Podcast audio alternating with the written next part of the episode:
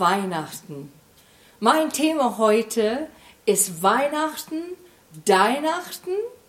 Vielleicht bist du zu Hause in einer Gruppe oder vielleicht bist du allein, aber jetzt hast du die Möglichkeit zu reflektieren an diese Frage. Was gehört für dich persönlich zu Weihnachten? Welche Dufte, Dekoration, wer soll dabei sein, was macht für dich Weihnacht aus.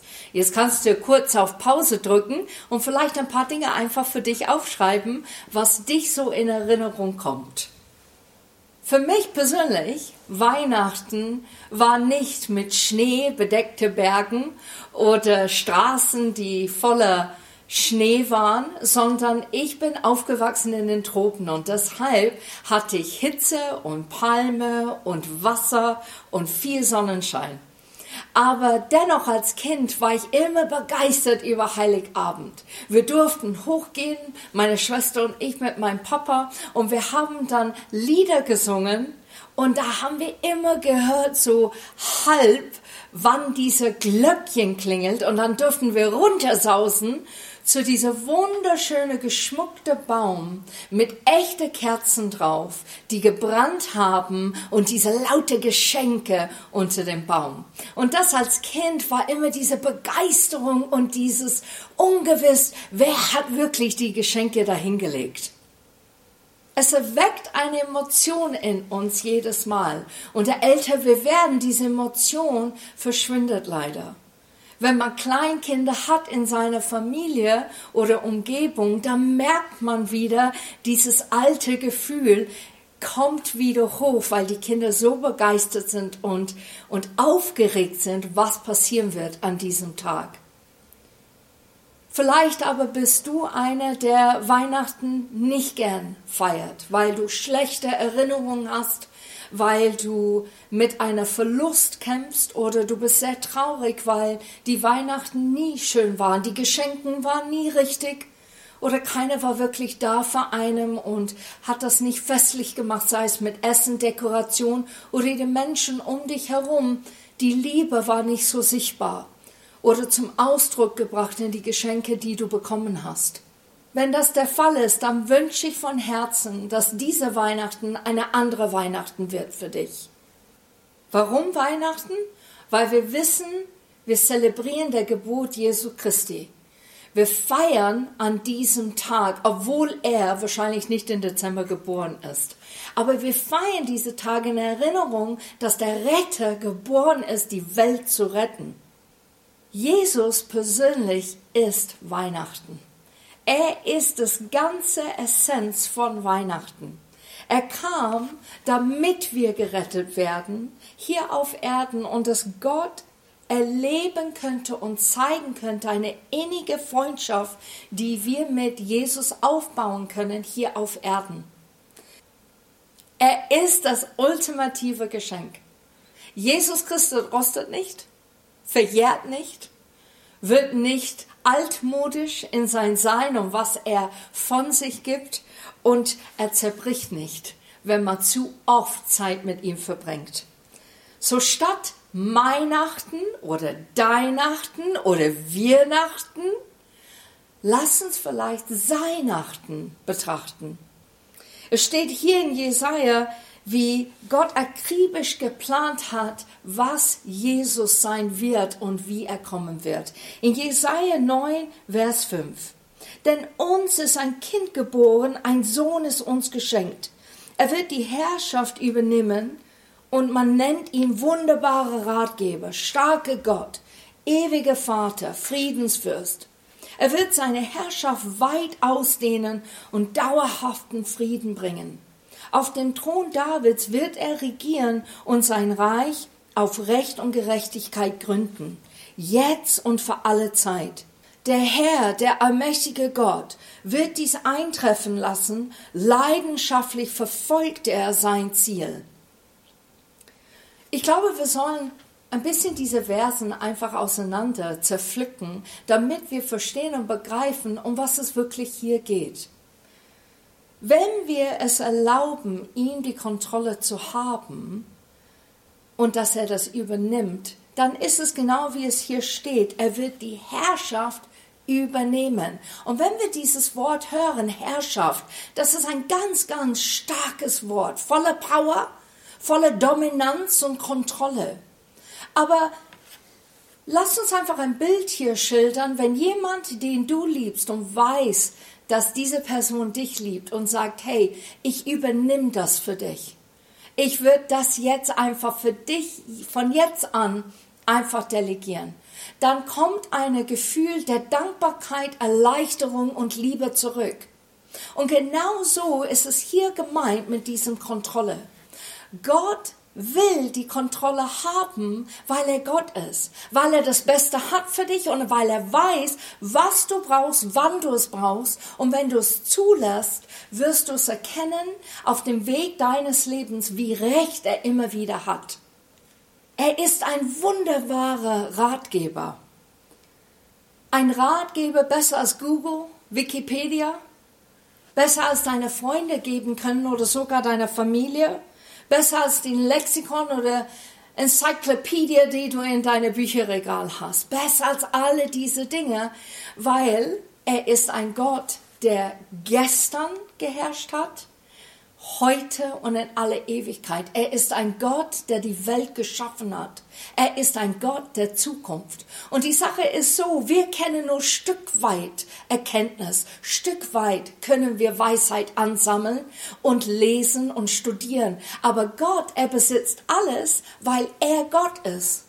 Und wenn er der Ratgeber ist, wie wunderbar ist das, wenn er in unser Leben ist? Weil wenn er dir Rat gibt, es ist nicht nur für den Augenblick, dass du es brauchst, sondern dieser Rat hat eine Auswirkung für die Zukunft, nicht nur für dich, sondern für anderen auch. Und das finde ich so mächtig und so groß und so voller Erstaunen, dass Gott unser Ratgeber sein möchte, weil er alles sieht und erkennt im Voraus. Ist er deine Ratgeber in dein Leben?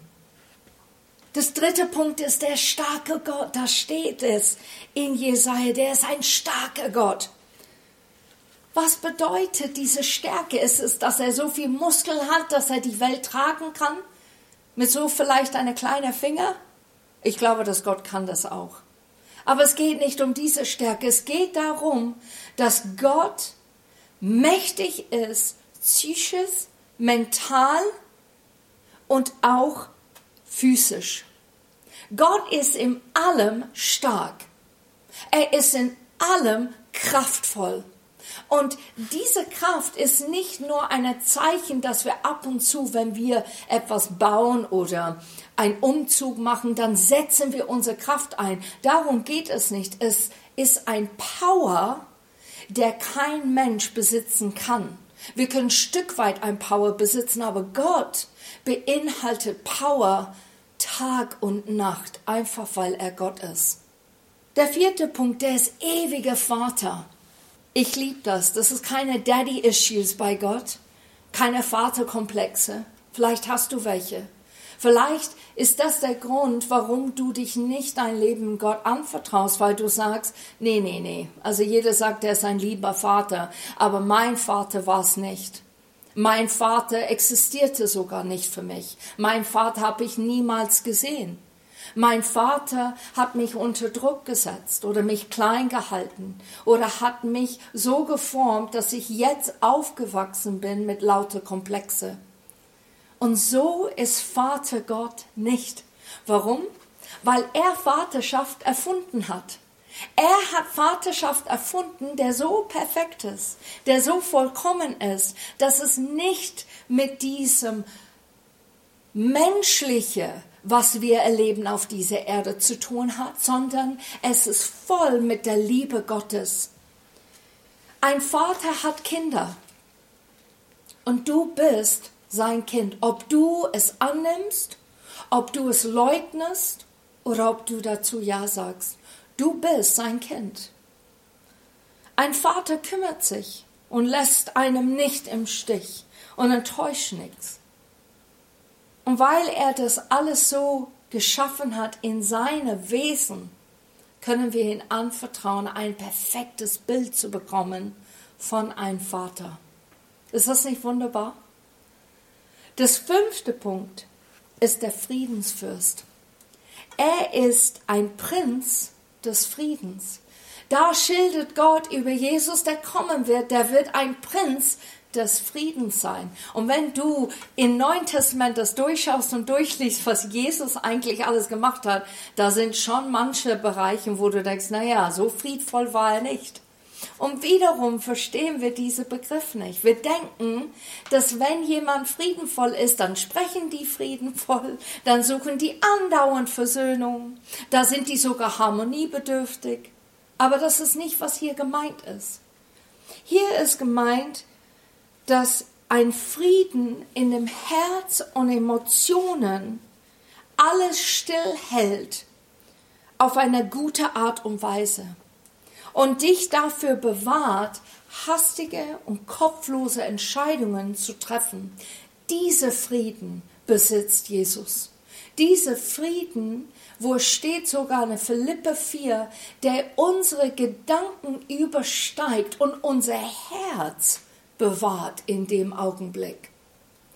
Ein Frieden, den den Welt nicht geben kann, ein Frieden, der du und ich nicht einmal geben kann. Wir können Augenblicke des Friedens geben, aber wir besitzen nicht diese ganze Vollmacht des Friedens, wie Jesus es besitzt.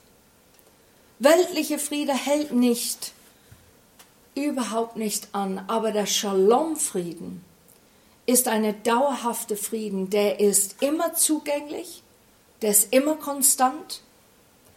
Er bringt echte Ruhe und nicht nur diese Ruhe, die wir danach rennen, sondern er bringt auch Gottes Gedanken ins Spiel, dass wir sehen und verstehen, was Gott eigentlich meint. Weil wenn du in die Ruhe bist, du kennst es sicherlich in der Arbeit oder mit deiner Familie, wenn du Ruhe hast, dann kannst du besser denken. Dann kriegst du neue Ideen sogar. Du kriegst neue Sichtweise.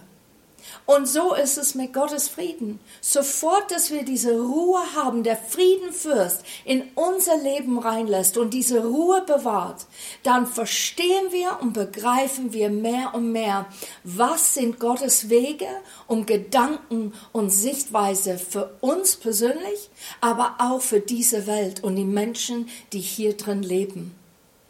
In Jesaja 5, Vers 6 steht ganz deutlich, sein Reich auf Recht und Gerechtigkeit gründen. Das wird darauf gebaut, sein Recht und Gerechtigkeit. Und er bringt dadurch diese dauerhaften Frieden mit sich. Hier geht es immer wieder um einen geistlichen Zustand, die wir ergattern dürfen, kostenlos als Geschenk bekommen für diese Weihnachten durch Jesus Christus. Es ist ein Geschenk, wo wir diese ewige Vatersbild erkennen, wo wir Frieden erkennen, wo wir sehen, was für ein wunderbarer Ratgeber er ist und was für ein starker Gott. Dies sind Sachen, die uns geschenkt worden sind in Form einer Gott, der als Mensch gekommen ist. Und ich möchte und ich wünsche diese Weihnachten für euch, dass ihr nicht so konzentriert sind auf Weihnachten, Weihnachten, sondern es geht wirklich um Weihnachten, Seinachten, das er uns geben will. Jesus ist das perfekte Geschenk und er möchte sich so gerne uns schenken, damit wir nicht nur ewiges Leben haben, was manchmal so schwer zu begreifen ist in unsere Gedankengänge, weil wir hier leben, und alles ist hier real und echt. Aber er möchte auch mit uns auf dieser Erde leben. Er möchte uns zeigen, durch ihn, es gibt einen anderen Weg zu leben. Es gibt einen anderen Weg zu agieren und zu reagieren. Es gibt einen anderen Weg, obwohl rundherum Dinge chaotisch sind, unsicher, beängstigend dass er diese Ruhe und Frieden ist, der unsere Gedanken und Herzen bewahren. So heute genieße Weihnachten, aber erlaubt Weihnachten in eure Herzen und Leben reinzukommen. Dann werden wir die Feiertage ganz anders aussehen. Und dein bisher negatives, behaftetes Weihnachten wird ab sofort positiv geprägt sein, weil du merkst, Jesus ist das wahre Geschenk.